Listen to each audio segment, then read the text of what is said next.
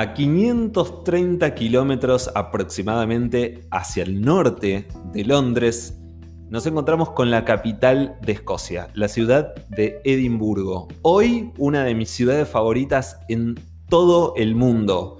Tiene costa al Mar del Norte. Es una ciudad maravillosa, está muy, muy, muy al norte del Reino Unido. Eh, obviamente no es de las ciudades más eh, más cercanas al norte del país. Eh, tenemos ciudades que están mucho más arriba, como por ejemplo Inverness, pero sin lugar a dudas, Edimburgo es una de mis ciudades favoritas y me parece que dentro del Reino Unido es una de las ciudades fundamentales, no solo a nivel turístico, sino a nivel crecimiento eh, del país y a nivel historia. Una ciudad muy particular, que yo antes de conocer, antes de viajar hacia allí, había construido una una perspectiva o un, eh, no sé, había construido algo en mi cabeza sobre esta ciudad y nunca, nunca me imaginé ni la mitad de las cosas que me encontré cuando viajé. Eh, yo había construido en mi cabeza una ciudad mucho más oscura, mucho más opaca, mucho más chata que lo que realmente es Edimburgo. Y además no sé por qué la pensé como la hermana pobre de Londres. Y tan lejos, tan lejos de, esa, de ese preconcepto, de ese prejuicio, muy, muy lejos. En 2016, con mi hermana Sol y con mi cuñado Luis, conocimos esta ciudad maravillosa de Escocia que tiene tanto para ofrecernos eh, a nivel cultural, a nivel historia, a nivel paisaje, que tiene tanto y tanto para hacer. Y con mi prima Noli, con mi prima Noelia, con quien hace poco tuvimos un encuentro en un episodio de No Incluye Equipaje conversando sobre Londres, que nos habíamos encontrado allí una noche en Leicester Square, en esta ciudad maravillosa de Inglaterra. También compartimos nuestro amor por la capital de Escocia, Edimburgo. Así que tuvimos una charla recordando este viaje en un día gris hoy en la ciudad de Buenos Aires, desde donde estoy transmitiendo este podcast. Entonces estaba entre tirarme a ver una película en el sillón, eh, comer algo, hacer una siesta o recordar, sentirme viajando por un momento por estos lugares maravillosos que, que hay en el mundo y dije, vamos con esta última opción. Así que la llamé a mi prima Noli y tuvimos esta charla que compartimos a continuación. Hoy en No Incluye Equipaje recordamos Edimburgo.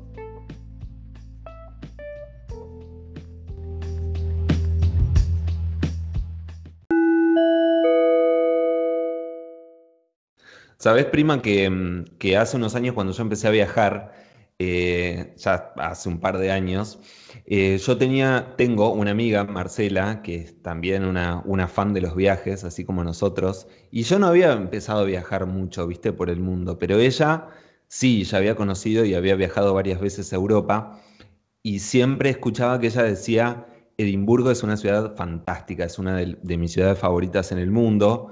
Y yo decía, ¿por qué? ¿Por qué? Porque, digamos, yo, como si tomaba Reino Unido, la ciudad como ícono para mí, sin conocer, antes de, viajar por primera vez, la ciudad ícono era Londres. ¿Por qué Edimburgo? Y ella me decía algo, raro, que era esto de que es una ciudad gris, oscura, pero que tiene su encanto. Y yo no entendía a qué se refería con esto de gris. Es muy eh, de un color gris, está bueno como lo describió, es de un color muy monótono, mm. eh, es todo como estable, además del mm. clima, obviamente que también influye, ¿no? El clima del Reino Unido en general, es muy oscura, muy oscura. Incluso tienen, cosas como muy negras, ¿o no? Sí, viste, eso, eso te iba a decir, que los edificios, como tienen, como cuidan mucho el patrimonio histórico, arquitectónico, eh, que los edificios, no solo los edificios públicos, sino la fachada de los edificios donde vive la gente, eh, como que quedó mm, eh, como, digamos, en su aspecto original, ha sido mantenido, pero muchos, por ejemplo, monumentos están como, como si fuese quemados, no sé, entonces tenés como un panorama de una ciudad oscura, oscura no en el sentido digamos, no en, una connotación como del espíritu de la ciudad, sino, digamos, estéticamente es oscura. Sí, es, muy oscura. Además, eh, se ve y se nota mucho la diferencia en, la parte antigua, ¿no? Que está dividida en dos. La zona antigua es absolutamente oscura. Incluso ese monumento que se ve, em, el Scott, lo que es, ¿no? Scott Monument, es muy oscuro, es negro. Sí, sí, tal cual, vos lo dijiste. Está, está bien ahí en la zona céntrica de, Edimburgo. ¿Vos cómo, cómo como emblemático. Sí, sí, total. ¿Cómo llegaste a, a Edimburgo, prima? Creo que el otro día cuando hablamos de Londres eh, me habías contado que habías, no me acuerdo si de Londres te habías ido a Edimburgo o primero hiciste Edimburgo y después Londres, no me acuerdo cómo fue. No, eh, fui a Londres, de Londres a Edimburgo y volví a Londres. Em, yo hice mi primer viaje sola en ese año y lo que intentaba era no estar tan sola porque tenía miedo, digamos, de, esa experiencia. Entonces em, me busqué dos ciudades con dos o tres ciudades con gente que conocía. Estaba viviendo hacía seis años una amiga en Edimburgo, una chica de acá de Campana, que cuando le escribió, me, eh, yo, cuando le escribí, perdón, eh, me dijo, venite. Yo no tenía intenciones de que ella me aloje, sino que de tenerla ahí, mm, verla y tener la mano por las dudas. Pero bueno, su actitud fue súper súper abierta, tenía la idea de, ella hizo mucho mm, eh, coach surfing, entonces su, vida es recibir gente. Así que me ah, preparó una, una cama en el living y fui a instalarme a su casa. Ella estaba en actividad, o sea, estaba trabajando, así que mm, eh, hice mucha parte sola, pero bueno, volvía y la tenía a ella o algún día incluso paseamos juntas y me dio como otra perspectiva, porque alguien que vivía de hacía muchos años en, el lugar, eh, era, era otra, otra historia, ¿no? Vi cosas que quizá como turista y así nomás no, no hubiese llegado. Qué loco esto que mencionás del couchsurfing también. No sé si, no sé si alguna vez, ¿alguna vez hiciste esa experiencia. Em, es, es, muy loco esto, ¿no? Y hacemos un paréntesis en nuestra conversación sobre Edimburgo, pero em, quiero hacer un paréntesis con esto porque em, nosotros en, el episodio anterior que habíamos estado recordando nuestro viaje por Londres, decíamos esto de que hay distintas formas de viajar, ¿no? Y uno, nosotros tal vez como que ponemos, invertimos más en, conocer lugares, en movernos, en el traslado, en todo eso, y no tanto en, el alojamiento. Eh, y esta es una de las, de las opciones que surgió a, pisar, que empezó a pisar fuerte en los últimos años gente que no quiere gastar tanto en alojamiento, empezó a hacer couchsurfing. A mí, eh, particularmente, yo nunca hice, pero sí a priori como que me da la impresión, o yo me siento, como que si me voy a hospedar en la casa de alguien y esa persona no me va a cobrar nada por, por darme alojamiento, como que yo me sentiría permanentemente como en deuda con esa persona, como que necesitaría estar todo el tiempo con ella o, no sé, hacer compras en la casa o estar permanentemente a disposición de la otra persona, lo cual me quitaría tiempo para hacer mi propio viaje, ¿no? ¿Te, pasa un poco eso?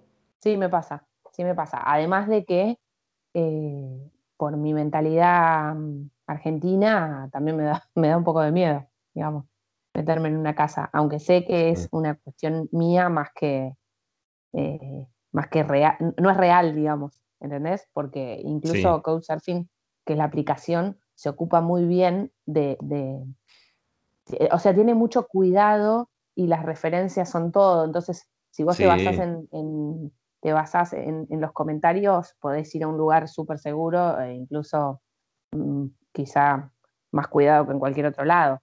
Eh, pero sí, a mí me pasa lo mismo que cuando te vas a alojar a la casa de alguien. Sí, pero con lo de couchsurfing me parece que pasa un poco más porque vos decís, bueno, ¿por qué la otra persona, o sea, por qué el host, o sea, la persona que me va a alojar, ¿por qué quiere hacer esto? ¿Por qué me quiere abrir las puertas desinteresadamente de su casa? O sea, evidentemente algo está esperando o algo o algo de esa experiencia le parece rico o él se quiere enriquecer de algo, ¿entendés? O sea, tal vez está esperando que yo pase tiempo con él o ella, o, que hablemos en mi idioma, como para que, eh, no sé, practique otro idioma, no sé, pero como que trato de ponerme en el lugar de un host y pienso en eso, como que me gustaría, ya que le voy a abrir gratuitamente las puertas de mi casa a alguien, como algo, algo, por más buen corazón que tenga, algo uno espera del otro, ¿no? Sí, yo creo que sí, yo creo que sí. Mínimo la experiencia de tener a una persona de otro país, eh, me parece que sí, que algo esperan. Eh, la verdad es que no lo hice nunca, no digo que no lo voy a hacer, ¿eh? Mm, no estoy cerrada, coincido con vos en eso, creo que, el otro espera, espera que hagas algo. Y, y, la mayoría de la gente que conozco que hizo tiene increíbles experiencias, increíbles. En cuanto a el que está abierto a conocer con, con un lugareño, al que quiere que le den bolilla, el que prefiere esa, esa forma de, hacer como la vida del otro eh, y, le fue bárbaro. Me parece que ahí va en el gusto de cada uno. Yo creo que hay, un, hay, algo clave que vos dijiste recién, que es prestar mucha atención a las referencias, a la reputación que tenga este, el host en, cada, en, la aplicación, eh, la cantidad de veces que haya alojado, los comentarios que tiene. Me parece que eh, observar eso es, clave, ¿no? más allá de que las características del alojamiento eh, hagan match con lo que vos estás buscando, ¿no? Más allá de eso. Pero la cuestión es que, bueno, vos llegaste a, Edimburgo y te alojaste en la casa de, esta conocida, eh, no fue couchsurfing, pero em, quiero saber, porque además me dijiste que fue una de tus primeras ciudades, si, si no te entendí mal, entonces quiero saber cómo, cómo fue conocer Edimburgo de esa manera, o sea, cómo fue tu, tu approach a la ciudad. A mí me pareció fascinante. Em, cuando llegué, cuando llegué había sol y mm, Juli, que es la chica con, la que fui a, la casa, fui a su casa, Juli me recibió y me dice, estás viendo sol en Edimburgo, vamos a sacarnos una foto. Duró tres minutos el sol. Eh, o sea, tengo una foto en Edimburgo con sol, pero porque ella viviendo ahí me dijo, saquémonos esta foto. si no, Después todo, todo a lo largo de mi, de mi estadía fue, fue gris y lluvioso y viento y lluvia, frío, de todo. Eh, pero la ciudad ya cuando llegué me encantó.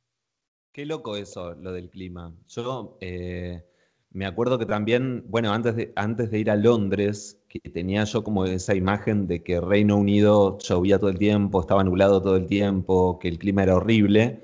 Eh, creo que la primera vez que fui a Londres no, no me llovió ningún día ningún día. Y, en Edimburgo tuvimos un, mix.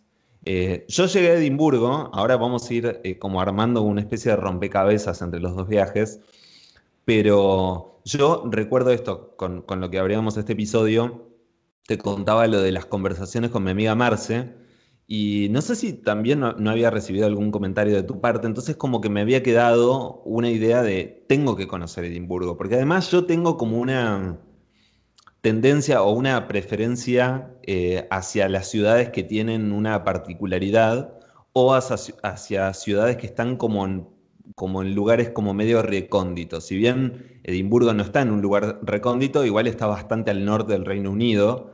Entonces como que me parecía, ir a Edimburgo me parecía como ir a un lugar que estaba bastante alejado, que, que seguramente no compartía tantas cosas con, mi ciudad natal, ¿no? Con Buenos Aires. Entonces. Y además, además es un lugar que no va mucho, no tiene mucho turismo argentino. No, no, no, tal cual, tal cual. Eh, y entonces, bueno, yo fui construyendo una perspectiva sobre esa ciudad, o una, o, sí, un preconcepto positivo, ¿no? Esto que vos decís es clave. Creo que la gente, o sea, creo que la gente no, no, o al menos en Latinoamérica no lo tiene como un, como un destino turístico por excelencia porque por lo alejado que está y mismo por, este, por esta idea de que todo el tiempo llueve o hace frío o el clima es horrible, ¿no? No, sé qué, eh, opinas vos. Sí, yo creo que el Reino Unido para, la mayoría de la gente es Londres.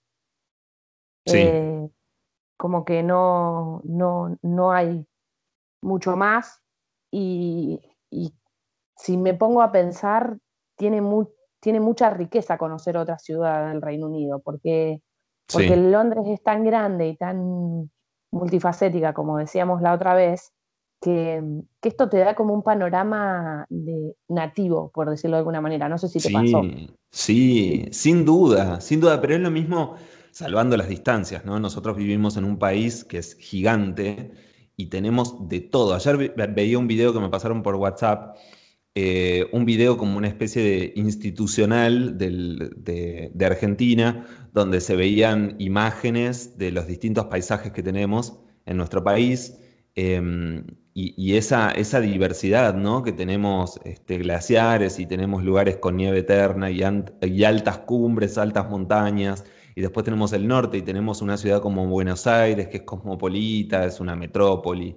Em, y toda esta diversidad, eh, digamos, llevándolo, digamos, tomando este ejemplo y llevándolo a Reino Unido, pasa un poco lo mismo.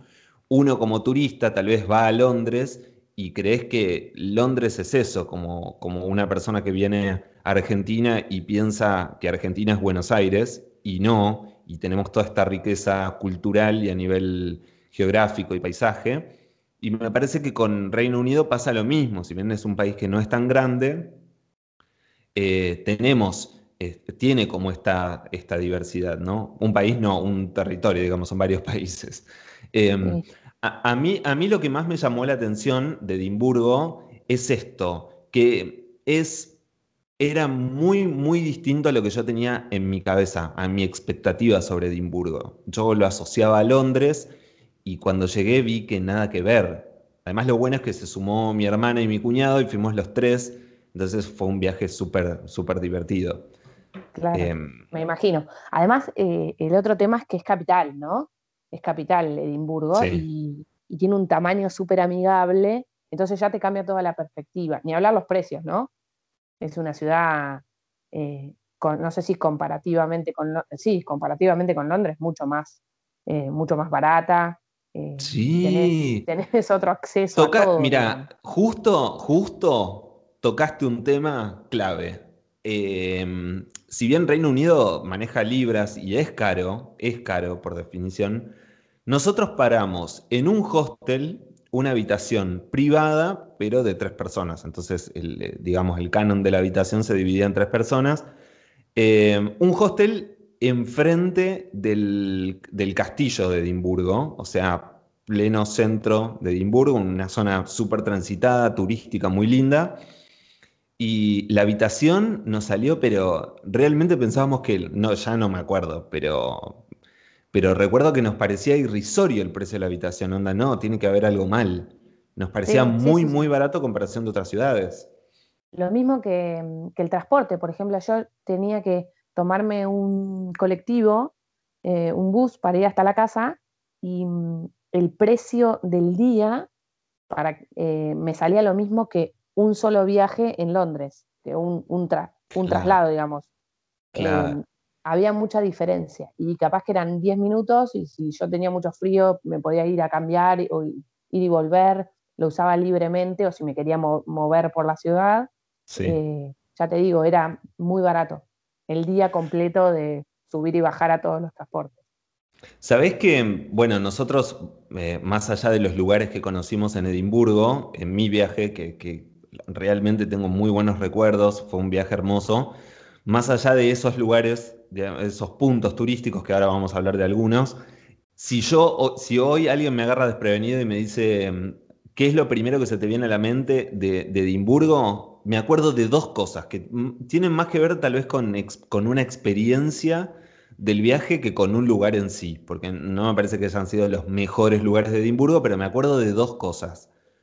Uno es una, una zona que se llama Calton Hill, que es Em, digamos, Edimburgo está eh, geográficamente como en una zona como de meseta, o sea, hay como leves ondulaciones en el terreno, entonces no, no es una zona ni de montaña, si nos vamos un poco más al norte de Escocia sí, vamos a encontrar como zonas, las famosas praderas o, este, de, Escocia, pero no es ni eso, ni tampoco eh, chato, digamos, llano. Entonces tenés como unas ondulaciones. Entonces, la ciudad tiene esta particularidad, no es San Francisco, pero tiene esta particularidad de que tiene mucha subida, bajada, muchas pendientes. Y cuando vos empezás a subir para llegar al cementerio, que es un, eh, realmente es un punto turístico muy lindo de Edimburgo, porque el cementerio está súper cuidado, es un parque divino y tiene una vista desde arriba de toda la ciudad que es magnífico. Em, bueno, y como pasando, o sea, si uno atraviesa todo el cementerio y seguís subiendo un poco más arriba, llegás como a una planicie de altura que se llama Calton Hill y tiene unas vistas de Edimburgo, prima, yo encima subí cuando empezaba a caer el sol, tengo unas fotos de ahí que es un lugar maravilloso. Ah, es, un lugar, increíble, eh, es la colina con, más vista de, Edimburgo, digamos, la, ves desde... Eh, o sea, tenés una perspectiva de la ciudad hermosa. Sí. Eh, es un lindo lugar, incluso, ¿no? con, este verde, con alguna, algún monumento, eh, pero, pero con la vista es increíble, increíble. Incluso se ve el mar, me parece, ¿no? Sí, sí, sí, sí, muy lejos, pero se ve. Sí, sí, totalmente. Total, totalmente. Bueno, em, mucho, mucho para decir de Edimburgo. Eh, eh, The Royal Mile, que conecta, es como si fuese una de las calles principales, digamos, de, y además es milenaria, o sea, realmente es es viajar en el tiempo, era la Royal Mile. Total, total. Bueno, esto significa la, milla real, ¿no? Eh, y realmente conecta un montón de puntos turísticos de la ciudad. ¿Vos recordás algún punto de esos que te haya como volado de la cabeza o te haya encantado cuando fuiste? Eh, mira, a mí, a mí me encantó eh, Grass Market, la plaza. Ajá. no recuerdo bien la ubicación, pero ver ese tipo, ese estilo de plaza, que en algún momento de la semana le ponen feria, me pareció increíble. Eso me encantó de, de, los puntos turísticos. Y otra cosa que me gustó y que mm, no está muy, muy marcado, pero si te pones a leer eh, en folletos y qué sé yo, eh, te, lo, te, lo, dicen, es em, eh, la Universidad de Edimburgo, que puedes, puedes acceder, te dejan entrar y tiene, es, increíble, me pareció espectacular eso. Em, de lo turístico, bueno, Dean Village, la zona de Dean Village, increíble, es hermoso. sí, muy, muy chico. Es un barrio, digamos, con, un río, con mucha vegetación, realmente vale la pena ir. Eso la separa un poco también de, de la gran ciudad, ¿no? Eso también que encontramos esa variedad dentro de Edimburgo también, ¿no? Por, por la ubicación geográfica donde está también. Sí, tal cual, tal cual. Y bueno, otra cosa, em, ¿qué más hace? Turística. Em, bueno, vos, vos eh, recién mencionabas. La verdad, perdón, pero el castillo no, no me dijo demasiado. bueno, pero, pero para, porque es un castillo para mí lo que tiene el castillo es, primero, está como elevado, ¿no? Está como en una colina también. Entonces, desde abajo se ve muy imponente. Se ve, no sé, a mí como estéticamente me encanta, me parece que tiene eso que nos llama tanto la atención de lo medieval, porque obviamente las ciudades latinoamericanas eh, son, son mucho más jóvenes. Entonces, digamos, encontrarnos con esas cosas, con un castillo, con ese estilo de cosas que, nos, eh, digamos, que es muy anterior a nuestra historia, es como muy loco. A mí me llama mucho la atención ver todo eso. Eh, cosas que he encontrado también, no sé, en Dublín, que he encontrado en Praga. Eh, eso a mí me encantó ya de movida. Pero nosotros subimos y entramos al castillo. hay una visita que es como medio periférica el castillo y que es gratuita y después hay otra que uno paga un, canon, hay, distintas, eh, distintos tipos de entrada y podés recorrer adentro. Mi hermana con mi cuñado lo, lo hicieron a, la parte interior y me dijeron como, no sé si valía la pena pagarlo. Yo no ingresé porque yo estaba asombrado con, primero, la vista que tenés desde el castillo hacia todo Edimburgo y segundo, con la arquitectura. Entonces yo me quedé como muy en eso y disfruté mucho eso.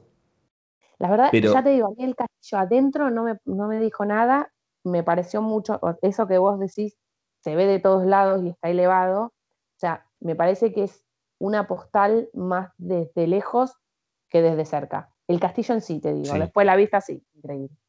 A mí, bueno, después tenemos otra de las de los, de los puntos turísticos por excelencia, es la famosa calle Princess.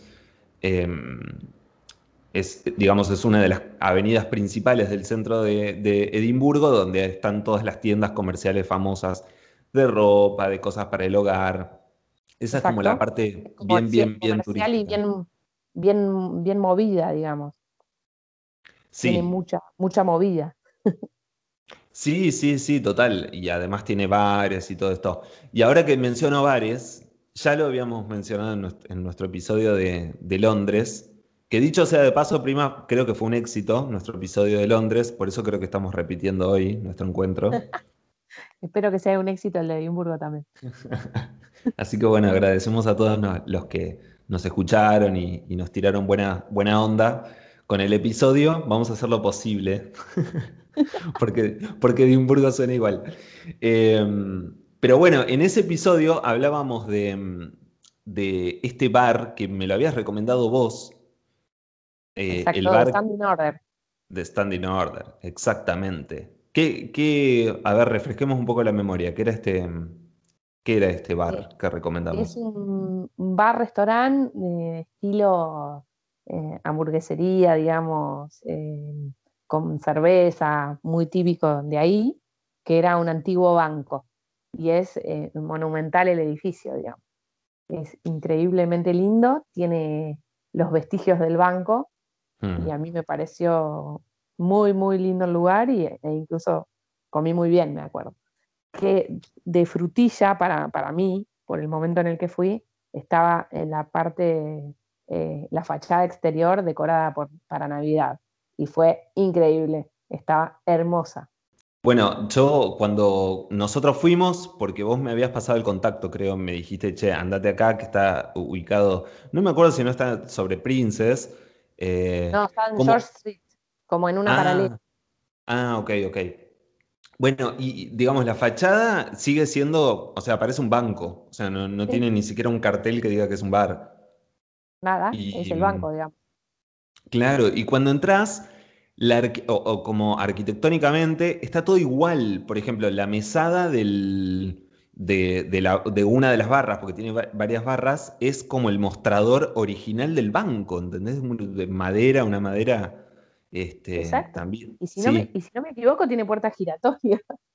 Sí, sí, ¿sabes que sí? Sí, sí. Y nosotros nos sentamos como en una, en una mesa que estaba cerca de eh, como la antesala de la, de la bóveda y la bóveda tiene esa puerta que no sé si será la original o está reconstruida, pero es, como la puerta de una bóveda, como todos, eh, digamos, lo que vemos en las películas, este, con esa manivela para abrir, bueno, igual, igual, igual. Codificada, este, exacto, te, da esa sensación y lo puedes reservar y todo. Sí, bueno, y ahí este, también comimos muy bien, muy bien, nada caro. Y este, tomé un gin tonic espectacular que me hicieron. Y mm, la particularidad, ahora se está poniendo un poco más de moda acá en Argentina, pero en su momento a mí lo que me llamó la atención es que me dieron para elegir qué tónica quería y tenían como una, como dos páginas del menú de distintos tipos de tónica, no marcas, distintos tipos de tónica, con más gas, con menos gas, con pepino, con limón, con esto, con lo otro. Increíble la variedad de bebidas que tiene ese lugar. Porque eh, no sé si vos tomas cerveza, pero la, cantidad de canillas de cerveza que hay es impresionante. Me acuerdo. Y después la otra que yo probé ahí, porque mm, fui con Juli y me dijo, vos sabés que acá, además de la cerveza y el whisky, que son conocidos mundialmente, que los escoceses toman cerveza y whisky, se toma mucha sidra, me dice. Y sidra ah, no solamente de manzana, de distintos de distintos sabores. Y ahí también tienen una variedad impresionante de cider, que es como le llaman ellos, y yo tomé ahí sidra de pera, eh, típica escocesa, que no sabía yo que era típico escocés. No, espectacular, espectacular. Y también mucha variedad, mucha variedad de bebidas, así que no, Qué me llama la atención lo que me contás. bueno, bueno, y, finalmente elegí una, y me trajeron una botellita chiquitita, que no me acuerdo, debe tener, no sé, 250 mililitros, 300 mililitros, no me acuerdo.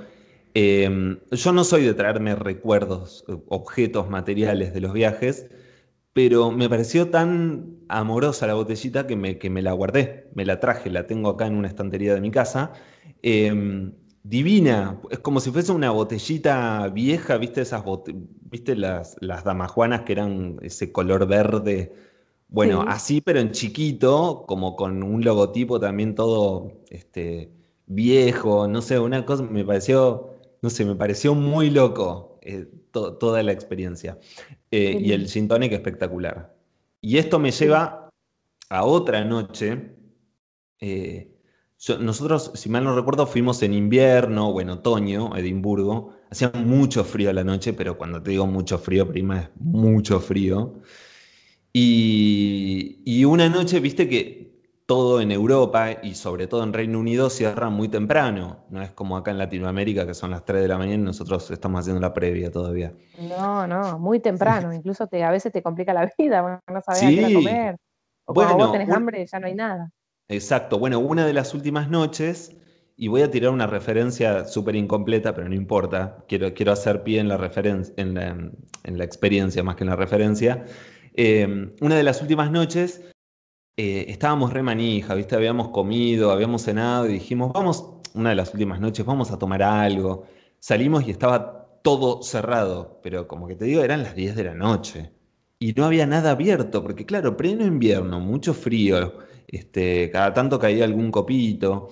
Entonces, este, bueno, nos empezamos a meter en esas callecitas eh, interna sin salida, bien, bien de, pueblo, digamos, lugares no turísticos, y entramos en un lugar, era una, viste, eh, no sé, se me ocurre esa imagen de, casitas de Charlie y la fábrica de chocolate, ¿viste? Sí, sí, exacto. Bueno, esas casitas así, con una puerta mini que tenía una escalera hacia abajo y había como una puerta abajo, como si fuese un sótano, y nosotros dijimos, y decía bar, ¿viste? Ahí, como decía whisky, no sé qué, dijimos, bueno, lo único que hay abierto, no sabemos qué es esto, pero vamos a entrar. Bajamos la escalerita y nos metimos en un antro, prima. El antro, abrías la puerta que parecía la casa de Papá Noel, de verdad, era una cosa así, tipo Charlie en la fábrica de chocolate, y abrías esa puerta de madera que hacía ruido, del año de Jopo, y abrías la puerta y había enfrentado al fondo del salón, que no era tampoco tan grande, un hogar prendido con leña, ¿entendés? Un sueño. Mal. Y había sillones como el de. como los sillones del abuelo. del abuelo. Sí. Bueno, esos sillones enormes así que te abrazan. Y del otro lado una barra de madera también todo muy cálido. Y me pareció, te juro, dije, no puedo creer dónde estoy. O sea, Tal cual. esas cosas que son como tan, no sé, tan, tan locales, ¿no? Eh, y nos sentamos. Y, o sea, ¿y ahí los atendieron y, digamos, había gente o eran medio que eran los únicos? No, éramos re poca gente. Había eh, dos o tres personas sentadas en los sillones y en la barra había un, hombre, nada más. Eso es todo ah, lo que había. Y de hecho, bueno, agarro y le digo, bueno, un gin tonic. Y me dice, bueno, ¿qué gin querés? Y me abre la vitrina y había dos millones de, gin. Y le digo, dame uno escocés. O sea, no, no quiero probar las marcas que encuentro en mi país. Quiero algo bien local. Bueno, me recomendó uno y después me dice, ¿qué tónica querés? Y le digo, bueno, ¿cuáles? Sí, ¿cuáles tenés? Y me abrió una heladerita yo te puedo explicar la cantidad de tónicas que había ahí, todas botellitas divinas. O sea, parece una estupidez lo que estoy contando, pero son estos, estas experiencias que como ahí decís, claro, ¿entendés? O sea, acá es donde me siento realmente que estoy en otro lado y que no estoy en mi casa. Tal cual. Bueno, a mí me pasó que una noche em, yo había tenido un día muy, muy, muy frío, con lluvia, y em, había decidido volver medio temprano porque me mm. había mojado mucho, había tenido mucho frío, ¿viste? Entonces dije, chau, me guardo. Pasé por el supermercado, compré para comer, me fui para la casa, me bañé con agua caliente, como que me recuperé, me puse a cenar y llega Juli de trabajar, que trabajaba en ese momento en una, eh, en un restaurante mexicano, pero que cierra muy temprano, como vos decís, viste, eh, se cena temprano, así que eso se terminaba temprano. Entonces llega y me dice, ¿no tenés ganas de que vayamos a, una fiesta? Que no era, no era una fiesta, era como una, yo pensaba que era una reunión. Bueno, dale, vamos, ¿dónde es? En una universidad, me dice. ¿Cómo en una universidad? Sí, sí, en una universidad, en la biblioteca de una universidad. Y yo, bueno, le digo, vamos, me cambio y voy. Estábamos en un lugar, literal, la biblioteca de, la universidad, o de un colegio, no recuerdo ahora exactamente qué era. Un sueño, era como estar en Harry Potter directamente. Las escaleras, la, esto que tienen, viste, de las remeras de, algún deporte, que no sé cuál es particularmente, con la vitrina del, alumno destacado. Todo eso, viste, no creer dónde estaba. Estaba anonadada, anonadada del lugar. Y eso fue una experiencia que me, me, retocó porque yo sentía que estaba en Harry Potter. Es que creo que las experiencias que más te. No sé, esto como. No estoy diciendo nada nuevo, pero con los años, cuando uno ya, viste, recorres y conoces, tenés la, la, posibilidad de conocer muchas ciudades, como que te vas dando cuenta que en realidad las mejores experiencias de los viajes es cuando, cuando, cuando te sentís mimetizado con el local. Para mí son los mejores momentos.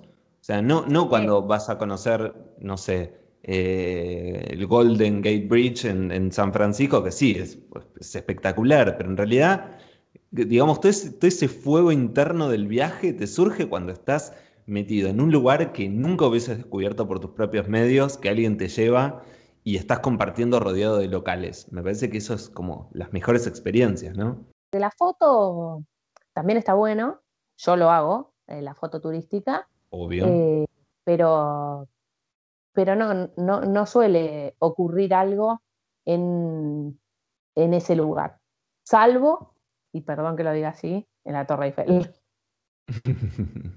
que me parece que en la Torre Eiffel pasa todo. Sí, sí, total, total. Bueno, sabes que estaba, estaba mirando acá, estoy también como recordando un poco mi viaje, estoy mirando fotos para, ver qué cosas se, me van ocurriendo. Recién yo hablaba de Princess Street y otra de las calles principales que también conecta varios de los puntos turísticos más importantes del centro de Edimburgo es Victoria Street. Em, Victoria Street tiene esta, esta, esta cuestión que, si mal no recuerdo, em, es una de las calles principales que bordea el castillo. Y si mal no recuerdo, es donde estaba mi hostel.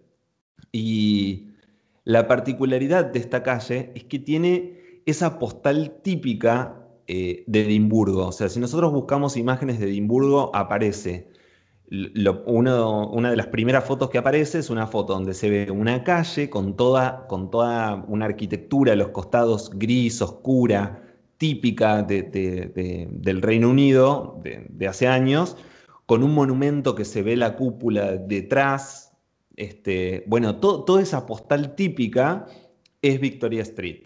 Así que, si bien digamos, no es un punto turístico, es una calle, yo recomiendo fuertemente que se caminen esa calle de, punta a punta porque mm, es una buena forma de ver toda esta cuestión arquitectónica clave de la ciudad. Me parece que ahí aparece todo. ¿Sabes qué es, prima? ¿Viste?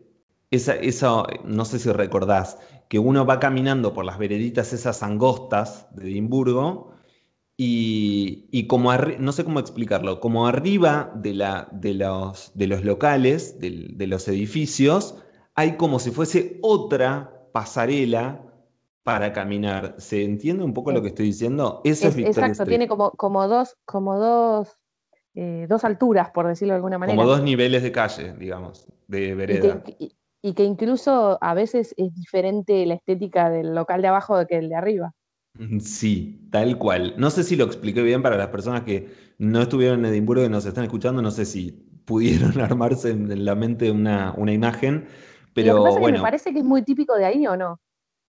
Sí, por eso, por eso digo que para mí es clave, eh, es clave como recorrerse eso, porque eso también te llama la atención, digamos, arriba, es como, es como si fuese en la terraza de los, de los edificios, hay otra pasarela, hay otro, hay otro lugar para caminar con, mesitas de otros restaurantes eh, y demás. Entonces, como es muy loca la, imagen, ¿no? Exactamente, y tiene, bueno, tiene Victoria Street, no es la que tiene mucha subida y bajada, digamos.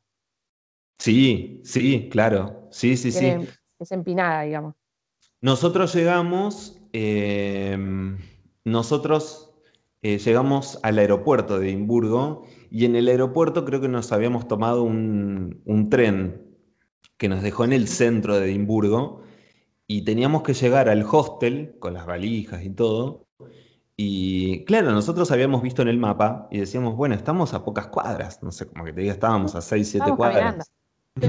claro, pero tenías que subir con la valija Victoria Street, que es reempinada y con adoquines. Ah, te mata, te mata. Eso te mata. Así que ahí ya tuvimos la primera anécdota del viaje. Em, ¿Alguna otra cosa que recuerdas así como highlight de, lo que más te gustó? A mí me quedó como un poco atrás Edimburgo, obviamente, porque ya lo conocí hace varios años. Em, sí recuerdo, ahora, ahora te, quisiera, que me cuentes eso, si te quedó algo por hacer o, no sé si tenés algún, algún otro highlight, pero, por ejemplo, yo definitivamente volvería a Edimburgo y algo que me quedó ahí la espina en el ojo es que no me pude escapar a Glasgow, eh, que está muy cerquita, está al oeste de, Escocia. ¿Vos pudiste hacerlo?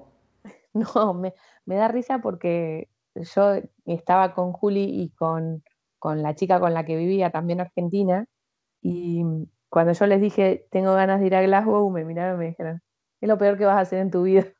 Es horrible. es horrible. No solo es horrible, sino que encima es muy estricta a nivel. Eh, parece que te ponen multa. No sé si será verdad o será una idea de ellas que me trasladaron a la cabeza, porque viste que, viste que eso te pasa mucho. Sí. Eh, y bueno, eh, entre una cosa y otra, no fui a Glasgow, me quedé en Edimburgo todos los días. Claro, lo que pasa es que. También hay que Ah, también hay que verla como el punto de vista de una persona, ¿no? Porque yo te, yo te puedo decir, no sé, alguien te puede decir, bueno, sí, me fui a un pueblito de la provincia de Buenos Aires que tiene 500 habitantes, es un embole, no hay nada para hacer.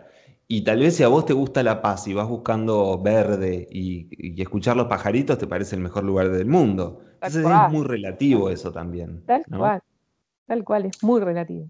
Muy relativo. Yo creo que yo creo que es una buena o sea, si, si dispones de tiempo, Glasgow es, es, como otra de las ciudades más importantes después de la capital de Edimburgo, es una de las ciudades más importantes de Escocia y no está tan distante. Es como ir a Brujas y no visitar Gante. O, ¿no?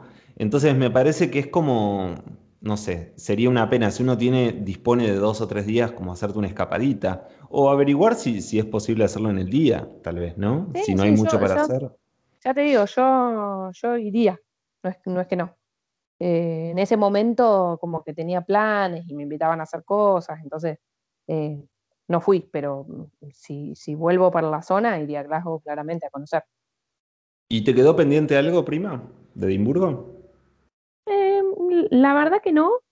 me gustó mucho esto que yo no sé si es una realidad o es un invento, de que yo soy fana de Harry Potter de que hay mm. mucho de hay mucho de, de, lo que le inspiró a la mina y me recorrí todo eso, el colegio que tiene las diferentes casas, mm. ese, ah, eh, George, George Ariot, ¿puede ser? No sé cómo ahí se no Te puedo, ahí no te puedo ayudar. Soy fan de Harry eh, Potter, pero no sabía lo del colegio. Eh, fui también al, bueno, que esto sí es una realidad, es The Elephant, el bar donde escribió parte de, los dos primeros libros, eso seguro, ahí fui, eh, que es donde se ve eh, parte del, cementerio antiguo.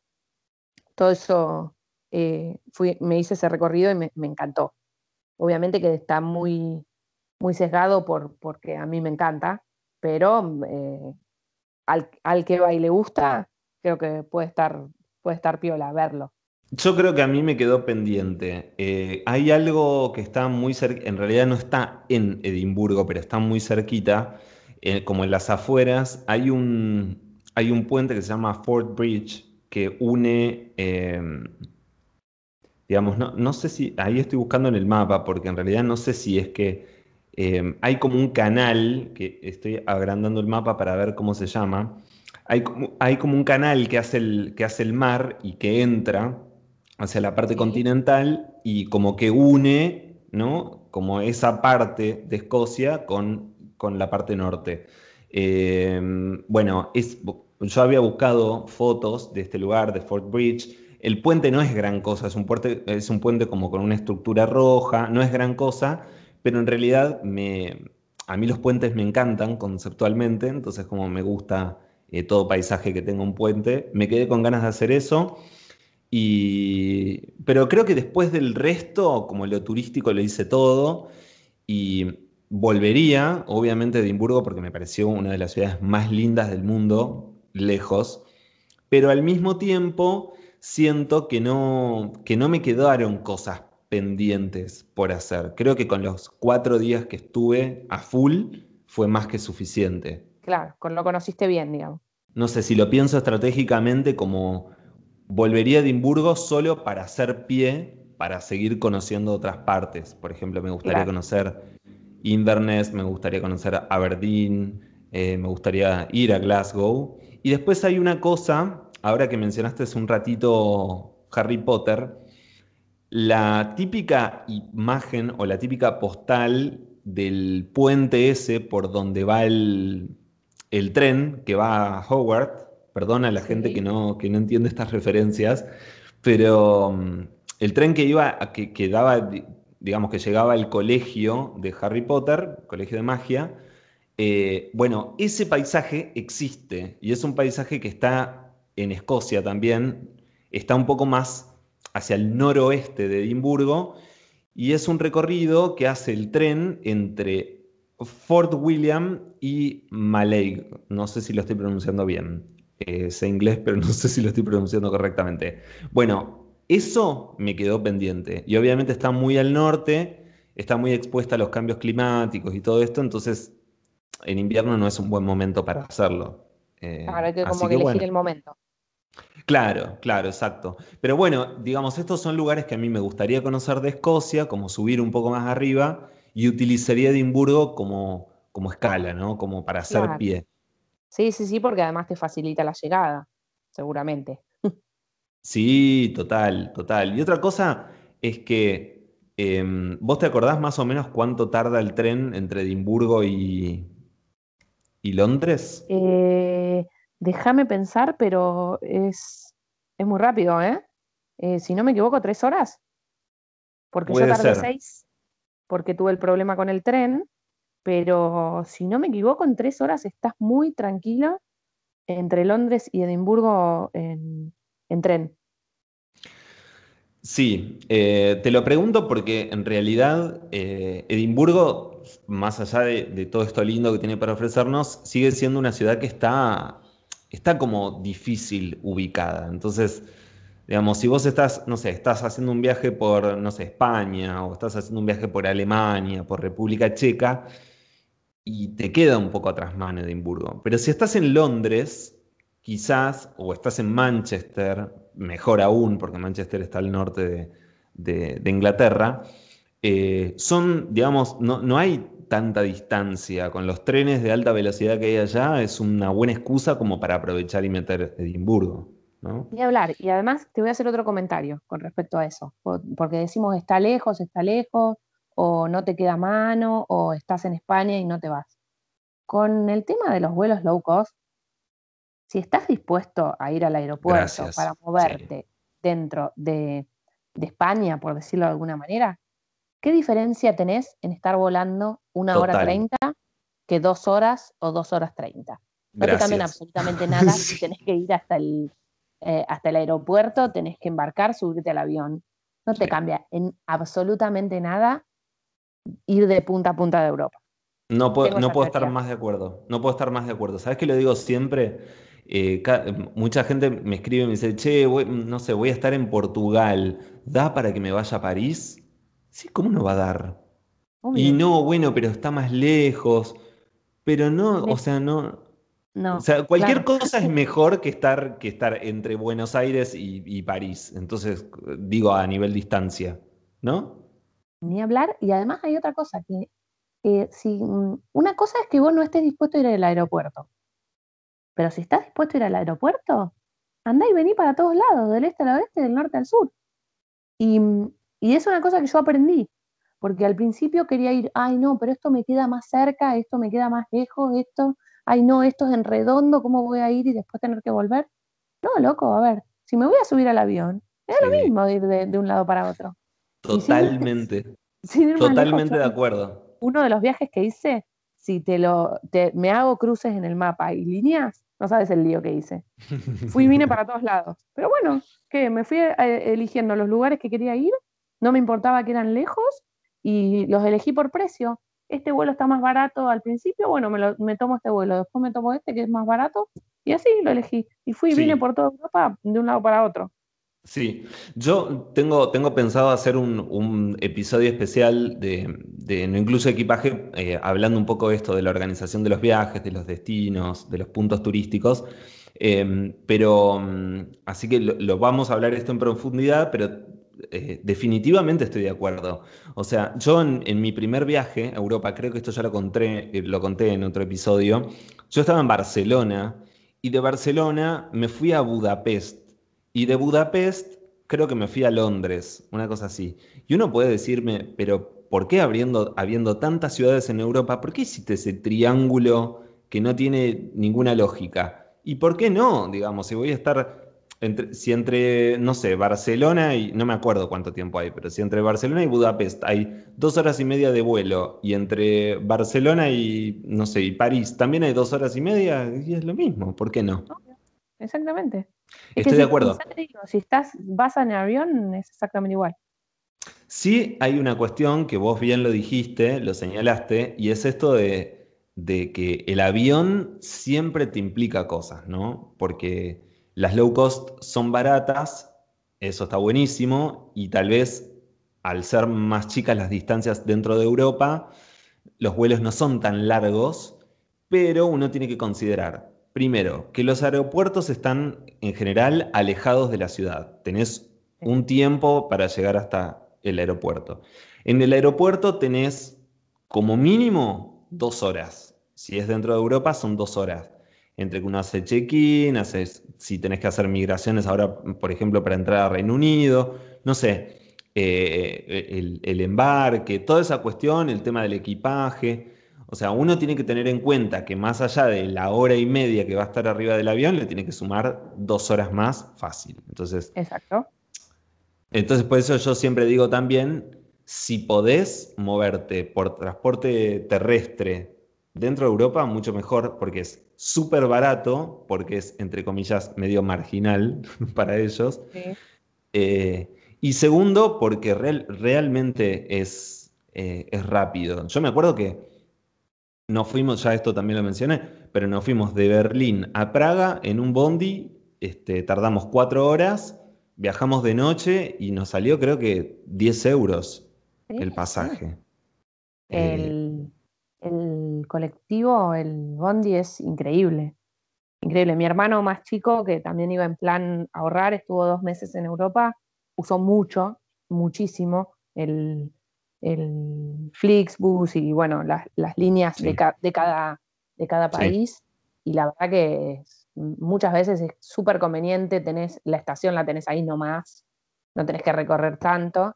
Porque, bueno, no hay que olvidarse de que, de, que vos al, precio del low cost de avión tenés que sumarle la llegada del aeropuerto, que generalmente es un mango. Sí. Eh, sí, más allá del tiempo, como decíamos recién. Más allá del tiempo, también.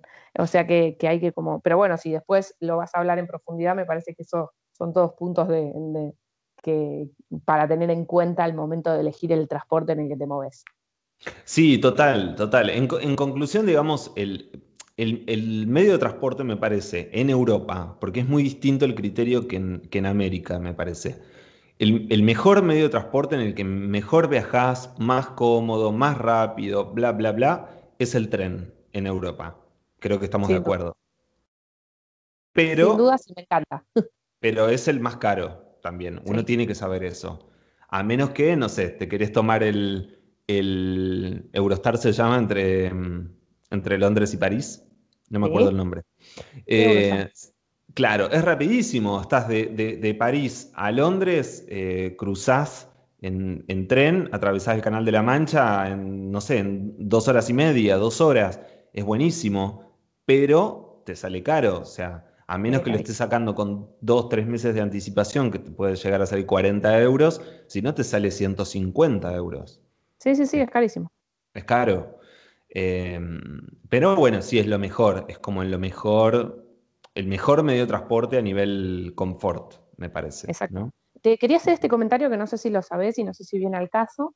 Cuando yo estuve en el 2018 en Bélgica, me hice un grupo de amigos, como siempre, entre ellos un chico que estaba viviendo, argentino, viviendo en Alemania, en pareja con una alemana, con planes de casarse, y que estaba en Bélgica con un amigo argentino que había ido de visita y que estaban paseando juntos. Em, ellos me dicen, nosotros nos vamos a París, yo no tenía planes, era de, esa, de esos viajes que hago que me voy y veo a, dónde caigo. Y digo, me dicen, ¿querés que te llevemos? Nos vamos a París. Y yo, obviamente, dije que sí.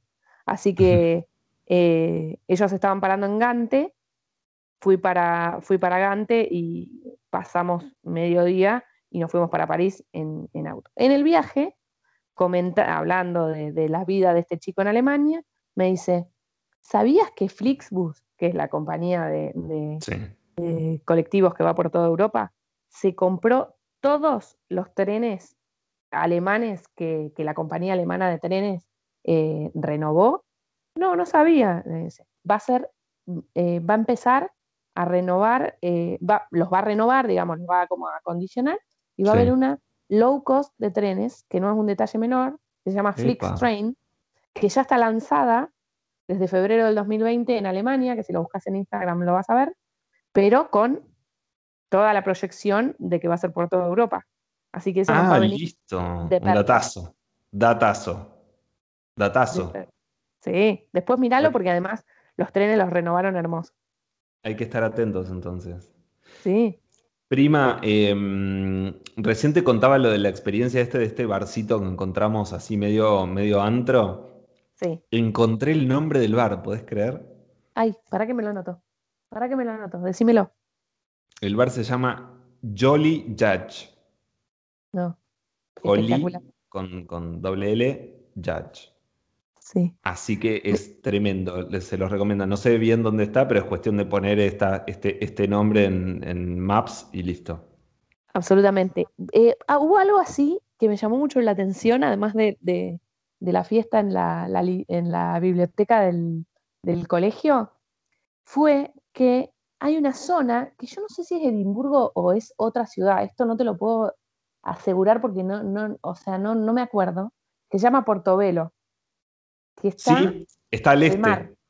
Sí. Exacto, exacto. Bueno, yo fui a esa zona porque había ido de compras eh, a una zona que hay como hipermercados y lugares de outlet y todo esto. Sí. Y fui a comprarme zapatillas muy baratas y la verdad que hice compras muy, muy buenas ahí, de pasada a Portobelo. Cuando llegué, eh, clima muy, muy hostil, hacía frío, viento, había viento terrible. Pero bueno, ver el Mar del Norte fue como una cosa que me, sorprendió porque además es muy tranquilo y eso me llamó la atención. Y em, me metí en un bar que decía bar así para tomar un café, digamos, porque, porque tenía frío, y era el, eh, un lugar de natación, o sea, un club de natación. Pero en las afueras era eh, histórico, entonces Era como en un edificio histórico que decía bar, bueno, yo me metí y esto tenía unas piletas climatizadas, era un lugar increíble. Que cuando vos no, no te esperás Totalmente. el factor sorpresa, ¿no? Que siempre están los, siempre están preciados en los viajes.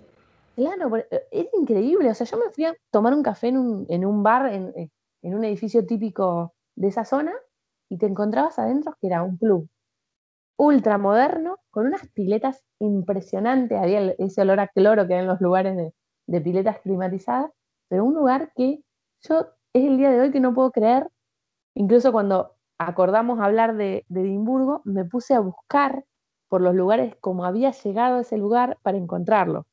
Y es el Portobello Swim Center. Increíble. Qué genial es. Increíble. está, está un poco alejado del centro de Edimburgo, pero la verdad que está de, bastante fácil acceso. Yo creo que es de estos lugares, viste, que, mm, que están en, digamos que en todas las ciudades del mundo tenés, que tenés lo céntrico, lo turístico, lo popular, lo de fácil acceso, y después tenés, digamos, otras atracciones que están, que están buenísimas, pero que están más alejadas. Entonces son cosas que tal vez uno hace únicamente si tiene más tiempo. Eh, yo, por ejemplo, Em, a principios de este año hice un viaje por el norte de, Inglaterra y no tenía pensado hacer ni la mitad de las ciudades que conocí. Y claro, como había destinado demasiados días a Manchester, y Manchester, bueno, capítulo aparte, no, no me gustó, es la única ciudad del mundo hasta ahora que no me gustó.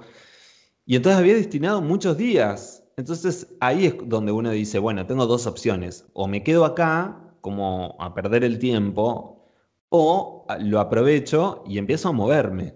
Entonces, esto que vos decís de Portobelo, en realidad es un ejemplo de esto. Viste que uno dice, bueno, sí, la verdad, no sé, destiné seis días a Edimburgo, pero le metí pila, pila, pila, diría el Piti. Y en tres, cuatro días conocí todo lo céntrico, todo lo turístico, y bueno, me empiezo como a mover un poco hacia la periferia, que como vos decís, acercarte al mar. De hecho, Portobelo tiene una playita. Em, siempre, siempre está buenísimo, ¿no? Sí, sí, obvio. Y la otra es de sacarse la estructura. Estás en, como te pasó a vos, estás, bueno, me quedo tantos días en Manchester. No, no tengo ganas, tengo ganas de irme a otro lado. Me voy. Tal cual, tal cual. Yo creo que, que, poder hacer eso. Es, que es ese equilibrio entre hacer un, un buen plan de viaje, porque siempre te ayuda a ahorrar tiempo y dinero, o sea, el plan es fundamental, pero al mismo tiempo como dejarse un margen para la sorpresa, porque la sorpresa está buenísima en todo sentido, porque te permite con cintura esto, ¿no? Conocer un lugar que no esperabas conocer, conocer gente que no esperabas conocer, llevarte una, buena sorpresa. Entonces me parece que todas estas cosas están buenas. A mí del centro de Edimburgo, creo que lo primero que me llamó la atención de esto de las subidas, las bajadas, Luego de eso, que fue mi primera imagen cuando, cuando salí del tren, em, fue que en la esquina de la estación de tren había un muchacho eh, con pollera tocando la gaita, con, con una bolsita para, digamos, tocando la vía pública con una bolsita para que la gente deje algo de dinero. Y esa imagen también me impactó, no solo porque culturalmente la pollera y la gaita no es algo propio, digamos, de nuestra cultura, sino porque la situación era una situación que también encuentro en Buenos Aires, pero al mismo tiempo totalmente distinta por lo cultural, ¿no? Tal cual, tal cual.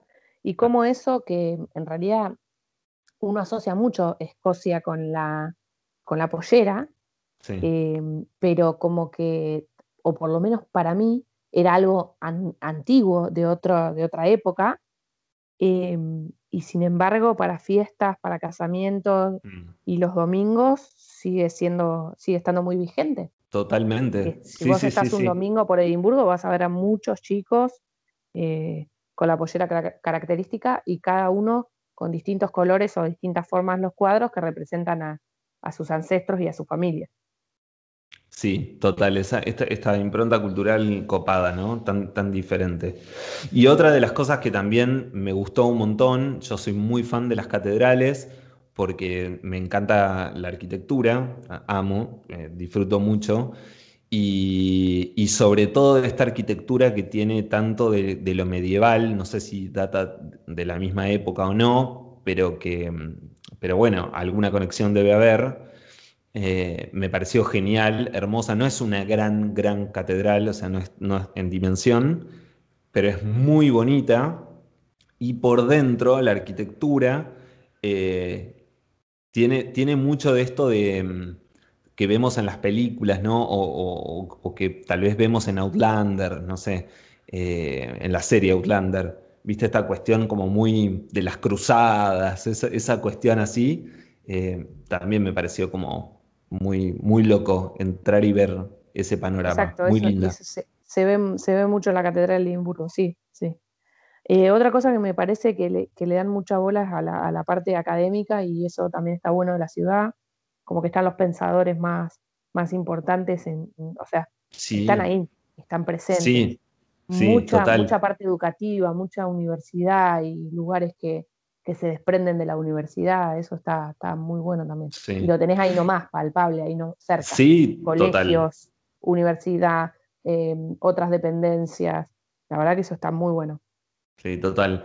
Eh, ¿Qué te pareció el, escocés? Siempre decimos esto, ¿no? El escocés, bueno, es muy amplio preguntar por el escocés porque Escocia es un país grande eh, y debe haber como una, un abanico de posibilidades distintas, más allá de, además de las características personales de cada uno. Pero digo, ¿qué te pareció en términos generales el escocés? Su forma de ser, su hospitalidad, em, te, sentiste cómoda, este, aún en la diferencia cultural? ¿Cómo te llevaste con eso?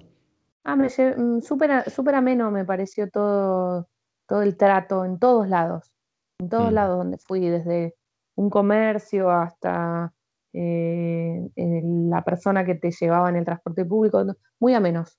Y me llamó mucho la atención mucha gente grandota, tipo vikingo. Sí, sí, lo mismo digo. Y que la gente no tenía frío. sí, están como muy acostumbrados, ¿no? Yo fui en noviembre y veía pibes que por ahí salían así, en remeras de mangas cortas.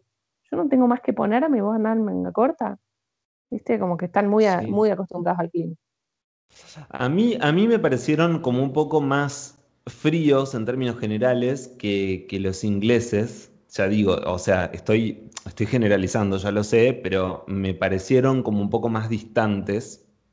Eh, no sé, esa impresión me llevé yo, como más difícil acceder a, entablar una amistad o algo. Eh, y eh, bueno, eso, básicamente, pero me pareció gente muy hospitalaria y, como que nos reciben muy bien. También noté lo que le llamaba la atención cuando conocí a alguien y me, preguntaban, ¿de dónde sos? De Argentina. ¿De Argentina? ¿Y qué haces acá? Como que era una cosa loquísima, les una locura que estés ahí. Pero yo yo creo igual que, viste que los latinoamericanos somos más de, salir, de, viajar, de explorar. Me parece que, en general al europeo eh, le cuesta más salir de Europa. No sé si es cultural o qué, pero viste que a ellos les parece una locura. O sea, un escocés venir a Argentina, en, la otra punta del mundo, les parece loquísimo. Y a nosotros tal vez no nos parece tan loco. nosotros estamos muy lejos. Sí. O sea, Argentina es realmente muy lejos. Sí. Em, sí, sí. es el culo del mundo, perdón, pero. definitivamente, definitivamente. está, muy lejos, entonces creo que eso es la, diferencia. Si bien es un avión, a ver, llegar a Buenos Aires es un avión. Em, eh, creo que eso, como que el lugar en el mapa es recóndito. Sí, total. Bueno, hoy, hoy, el día que estamos grabando este, este episodio de No Incluye Equipaje, es un día gris en, Buenos Aires. Eh, nosotros, eh, prima, estamos en ciudades distintas, pero dentro de la provincia de Buenos Aires, así que el panorama que estamos viendo por la ventana es más o menos el mismo. Un día gris, oscuro, nublado, pero de esos, de esos días que están como en el medio, no es ni, ni, un día lluvioso que se cae el cielo abajo, ni tampoco un día lindo, es como un día gris, esa es la mejor definición. Y qué mejor, tenemos distintas opciones para pasar este día y nosotros elegimos salir del sillón y remover un poco las fotos de Edimburgo y, y recordar este viaje espectacular. ¿Hacia dónde te gustaría viajar en un próximo episodio? Eh, Te agarré desprevenido. No, a París, sin duda. París, estoy sin una serie y me estoy volviendo loca. Hace dos días que estoy viendo una serie y que no quiero que se me termine por, por esas imágenes. ¿Qué estás viendo? Emily in Paris. Ah, sí, sí, sí. No sabía que era una serie, pensé que era una película, me apareció ahí en recomendados. No me, parece muy. Eh, la, serie no, no, tiene demasiado, pero con, la, con las imágenes lo vale todo. Qué bueno, buena recomendación. Bueno, prima, lindo recordar Edimburgo con vos. Seguramente nos quedaron muchas cosas afuera, pero ¿por qué no las sumamos al próximo episodio recorriendo París? ¿Te parece? Me parece bárbaro y no nos olvidemos que de decir, y no sé si estarás de acuerdo, que si alguien quiere ir a Edimburgo, que no se olvide de, llevar eh, ropa cómoda, abrigada y capucha. Totalmente. Van a tener muchos cambios de clima y van a caminar más de lo que, de lo que se imaginan. Exactamente. Gracias, prima.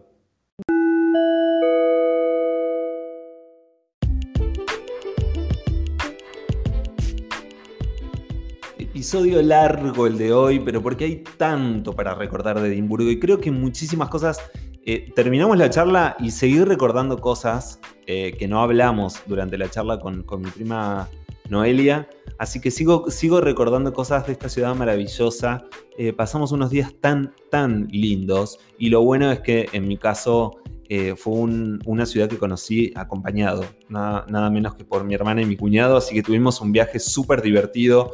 Pero, como acordamos con mi prima Noli, ya tenemos una cita en breve para hablar sobre una ciudad hermosa, una ciudad que tiene muchísimo para ofrecer y muchísimo por descubrir, que es París. Espero que les haya gustado esta charla recordando nuestros viajes por Edimburgo, Escocia, y nos encontramos en el próximo episodio de esto que es No incluye equipaje.